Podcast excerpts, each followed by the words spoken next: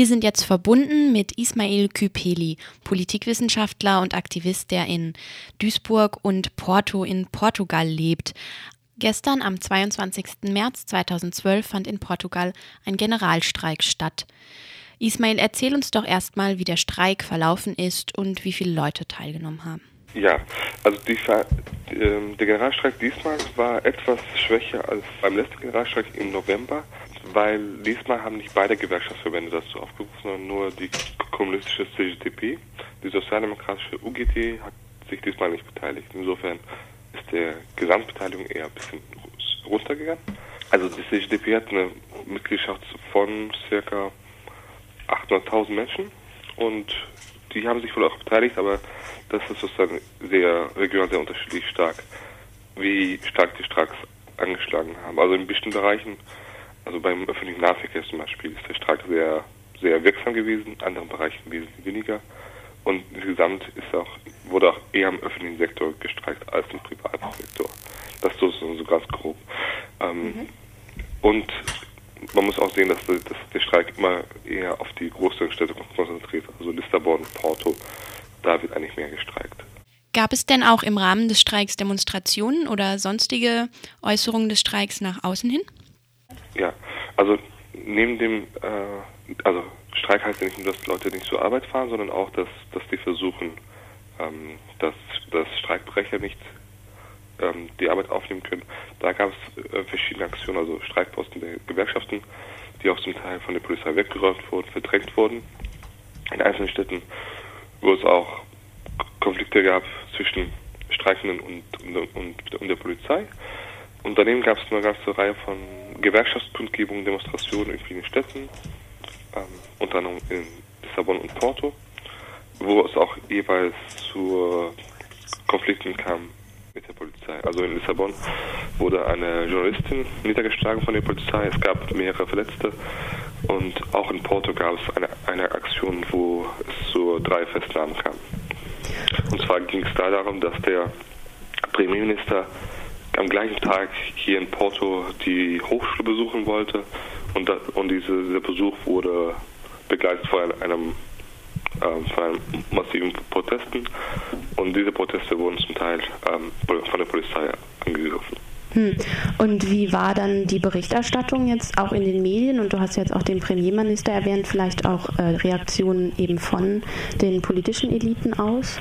Von den politischen Eliten bisher ist eigentlich wenig zu hören. Die Medien, also die Medien berichten so, dass der Streik insgesamt eher als etwas schwächer dargestellt wird, was aber, was aber auch durchaus den Realitäten entspricht.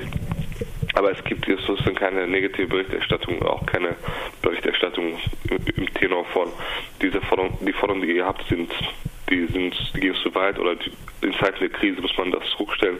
Also das nicht, es wird eigentlich eher recht wohlwollend Bericht erstattet. Und auch die ähm, Polizeiangriffe ähm, Angriffe werden in den Medien eigentlich thematisiert. Das war ja jetzt auch nicht der ähm, erste Streik oder ja. erste Krisenprotest. Vielleicht kannst du noch ein bisschen erzählen, was es denn bisher in Portugal so passiert ist, welche Art von Protesten es da gab. Ja, also das, genau, das ist nicht der erste Generalstreik. Es gab eigentlich schon recht früh, also als die ersten Krisenmaßnahmen umgesetzt werden sollten, im November 2010 der erste Generalstreik. Damals noch ähm, von beiden Gewerkschaftsverbänden zusammen, also Sozialdemokraten und Kommunisten. Da ging es noch um Maßnahmen, die, die noch nicht in Abstimmung mit der EU und IWF umgesetzt werden sollten. Und irgendwie ist sozusagen der erste Krisenprotest losgegangen, das war Ende 2010. Danach gab es eine ganze Reihe von Demonstrationen. Was man vielleicht ein bisschen betonen sollte, sind die Proteste im März 2011. Es gab eigentlich zwei Wellen von, von Massenprotesten, die jeweils 200.000 bis 300.000 Menschen. Ähm, das ging eigentlich los mit einer recht spontanen und auch nicht von, also nicht groß von Parteien und, Gewerkschaften unterstützten ähm, Massenprotesten am 12. März 2011, wo 300.000 Menschen auf der Straße waren. Das war dann so ein erster, ein, ein größerer Schritt nach vorne, weil auch da sich eigentlich auch jenseits der linken Oppositionsparteien und den Gewerkschaften eine ganze Reihe von Leuten gibt, die unzufrieden sind mit den Krisenmaßnahmen und versuchen da jetzt ihre Forderungen auf die Straße zu bringen. Ab Mai 2011, also quasi nach diesen Protesten, seitdem gilt ja dieser Rettungspakt dann mit EU und IWF. Hat das nochmal was verändert? Also wird das dann auch wahrgenommen bei Protestierenden? Ja, ja. da haben sich die Proteste nochmal ziemlich radikalisiert und auch verschärft. In einem ersten Schritt nicht. Also direkt nach, nach den Wahlen im Juni war die Stimmung eigentlich eher recht gedrungen. Es gab also noch nicht den Punkt, wo es sah, wie man Krisenprozesse organisiert. Also es wirkte kurzzeitig so, dass die Leute eher resignieren würden. Aber es ist dann eigentlich ab dem Herbst 2011 wieder anders geworden. Also da sind die Gewerkschaften nochmal auf die Straße gegangen. Es gab dann den nächsten Generalstreik im November. Dazwischen gab es im Anschluss an die globalen Krisenproteste am 15. Oktober auch hier in Portugal Massenproteste. Also nach so einer Art Sommerpause, nennen wir es mal, gab es auch hier ähm, eine ganze Reihe von Maßnahmen. Und was da jetzt sehr wichtig ist, dass die ganzen Maßnahmen, dass die ganzen Krisenmaßnahmen jetzt greifen und die Leute das auch spüren. Also wenn es darum geht, dass Löhne, Renten gekürzt werden, das Arbeitslosengeld wird gekürzt, Steuern werden erhöht, also Mehrwertsteuern werden erhöht, Einkommenssteuern auf Renten und das Arbeitslosengeld werden eingeführt. Es gibt Massenentlassungen im öffentlichen Sektor, staatliche Betriebe sollen privatisiert werden. Und also es gibt so eine ganze Reihe von Maßnahmen, die die Leute auch spüren. Sei es auch nur, dass sie, wenn sie morgen Bus fahren, äh, merken, dass, dass die Preise massiv angestiegen sind. Und das treibt Leute eher auf die Straße. Das ist der gegenwärtige Stand. Ähm, radikalisieren sich dann auch die Forderungen der Proteste spürbar jetzt mit der Zeit? Oder äh, wie sind inhaltlich die Proteste quasi ausgerichtet? Ja, also was eigentlich ganz spannend war bei den Märzprotesten 2011 und auch danach, ist, dass eigentlich eine ganze Reihe von Forderungen aufgekommen sind, die eher ein Nein müssen beinhalten, als zu sagen, wie man es besser machen soll. Also halt gerade sich, sich auf dieses, ihr müsst doch eine Lösung für die Krise haben, ihr könnt ja nicht einfach fordern, das so ein bisschen zu ignorieren und einfach zu thematisieren, dass die Lebensumstände sich verschlechtern und dass man es nicht hinnimmt. Und man halt gerade nicht irgendwie versucht, der bessere Krisenverwalter zu sein. Das ist eigentlich eine ganz spannende Geschichte. Was sich aber auch, wenn man so will, zugespitzt hat, ist die Forderung der, der, der Kommunistischen Partei, dass, dass Portugal raus soll aus, aus der EU. Also das also dieses Thema taucht jetzt bei denen verstärkt auf. Da geht es halt darum, dass, dass man fordert, dass Portugal raus aus der EU soll, raus soll und eine nationale Wirtschaft aufbauen soll, was sich dann von, den, von, dem, von dem Rest der EU isoliert. Das, das ist ein Thema, was jetzt immer wieder kommt. Also auch dieses Anprangern der EU-Maßnahmen als fremdgesteuert, das ist auch ein Punkt, was sich ähm, zunehmend zuspitzt. Also die Kritik richtet sich auch nicht nur gegen die portugiesische Regierung, Nein. sondern auch ganz klar an europäische Institutionen und andere europäische Länder ja. als Adressaten. Ja, also das, zum Teil geht es jetzt sogar schon fast sehr ausschließlich auf Berlin und Brüssel. Mhm. Also insbesondere bei der, bei der KP ist das, ist das ein zentrales Thema. Also dieses Anprangern der Fremdsteuerung des ausländischen Einflusses, dass man, dass man ja gar nicht in Portugal das selbst bestimmt, das ist ein Thema, was immer wieder auftaucht, hat aber auch eine reale Basis, weil tatsächlich durch diese EU-IWF-Vorgaben wirklich relativ wenig Spielraum für Politik hier im Land ist. Also es ist also nicht nur linkspopulistische Propaganda, sondern hat auch eine reale Basis. Und das ist halt, halt ein bisschen das Problem. Also wenn man sich nochmal klar macht, die Situation April, Mai letzten Jahres, da, nachdem die sozialdemokratische Minderheitsregierung zurückgetreten ist, gab es diese Gespräche mit EU und IWF in Portugal. Und die Gespräche liefen halt so ab, dass das eigentlich von EU und IWF ein recht kleinschrittiger Programm ausgearbeitet war, in welchen Sektoren man gekürzt werden muss, welche Steuern erhöht werden müssen und so weiter und so fort.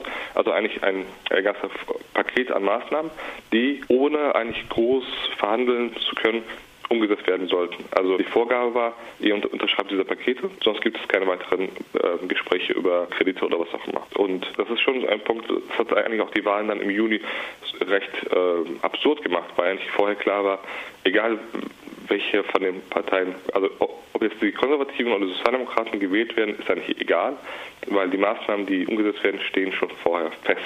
Also dieses, dieses Anprangern von, von EU- und IWF-Vorgaben als fremdgesteuert hat auch eine reale Basis. Ja, also so eine durchaus berechtigte Kritik, ähm, aber driftet die dann auch manchmal in eher nationalistische Töne ab, wenn du sagst, die Portugal will dann aus der EU aussteigen? Ähm, wie schätzt du das ein? Also dadurch, dass es, dass es die KP und, und, und keine rechtspopulistische Partei, kann man halt hoffen, dass das eher begrenzt bleibt oder dann kein Thema wird, was, was sich vielleicht was sich noch weiter zuspitzt. Also da muss man einfach noch ein bisschen schauen.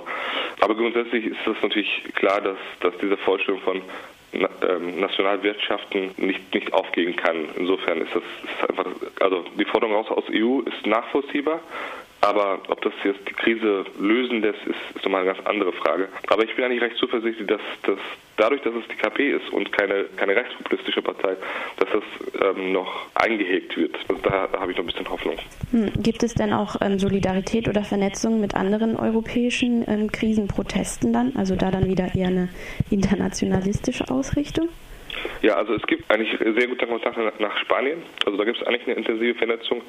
Was vielleicht auch nicht alle wissen, die Krisenproteste im März 2011, als die dann relativ ähm, stark wurden, haben sich, hatten sie auch eine gewisse Ausstrahlungskraft nach Spanien. Also die ganzen Platzbesetzungen in Spanien sind eigentlich danach ähm, gelaufen. Und es gibt da schon eine, eine enge, also sehr enge Kontakte und auch eine sich gegenseitige Anstecken von, von Protesten. Das ist eigentlich ganz interessant. Wesentlich schlechter sieht das nach Griechenland aus. Also da gibt es eigentlich auch durch die Sprachbarriere ähm, wesentlich weniger Kontakte. Das ist noch ein Punkt, was man noch ausbauen müsste. Also es wird schon geschaut, dass es, was in Griechenland passiert. Also man lernt daraus. Aber es gibt noch wenig direkte Vernetzung ähm, mit Portugiesisch, also zwischen portugiesischen und griechischen ähm, Akteuren. Das ist noch ausbaufähig. Und wird dann auch auf so einer Art ähm, ja, Diskursebene auch sich bezogen auf ja. ähm, andere Proteste, also dass sich die ähm, spanischen Proteste Indignados nennen, also die Empörten oder ja. die ganze Occupy-Bewegung. Gibt es quasi portugiesische Indignados oder Occupies? Genau, also zum Beispiel die Krisenproteste am 15. Oktober letzten Jahres, ähm, das war ja Teil der globalen Occupy-Bewegung, wenn man es so nennen will. Ähm, also darauf wird schon Bezug genommen. Und auch bei den Märzprotesten wurde ein Bezug, Bezug genommen auf die Aufstände in, in Nordafrika. Das sind, also zumindest auf so einer diskursiven oder Bildebene sind die Bezüge da. Die Frage der Vernetzung, also der, der wirklichen Vernetzung ist nochmal eine andere. Aber zumindest, dass die anderen Proteste sehen und darauf Bezug nehmen und auch positiv ist, ist schon da. Der Generalstreik, meintest du, war ja jetzt etwas kleiner ausgefallen gestern. Vielleicht um einen Ausblick nochmal zu geben, wie wird es denn jetzt daraufhin weitergehen? Gibt es weitere Proteste, die schon geplant sind? Ja, also der Generalstreik ist etwas kleiner ausgefallen, aber er war durchaus spürbar und auch in bestimmten Sektoren war der schon sehr mächtig. Jetzt Ausblick auf die nächsten Proteste, also die, die Gewerkschaften und auch die und auch die linken Oppositionsparteien werden ihre Proteste forttreiben.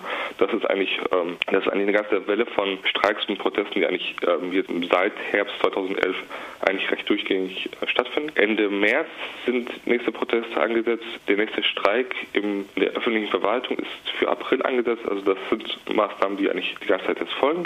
Es wird jetzt noch Anschluss an die Krisenproteste in Frankfurt am 31. März, auch in, auch in Portugal, Aktionen geben. Das also aus, aus beiden Spektren, also eher aus so einem Partei-Gewerkschaftsspektrum, gibt es eine ganze Reihe von Maßnahmen, die, Protesten, die jetzt angesetzt sind, aber ebenfalls aus so einem eher links, linksradikalen oder anarchistischen Spektrum gibt es auch weitere Proteste, die angesetzt sind.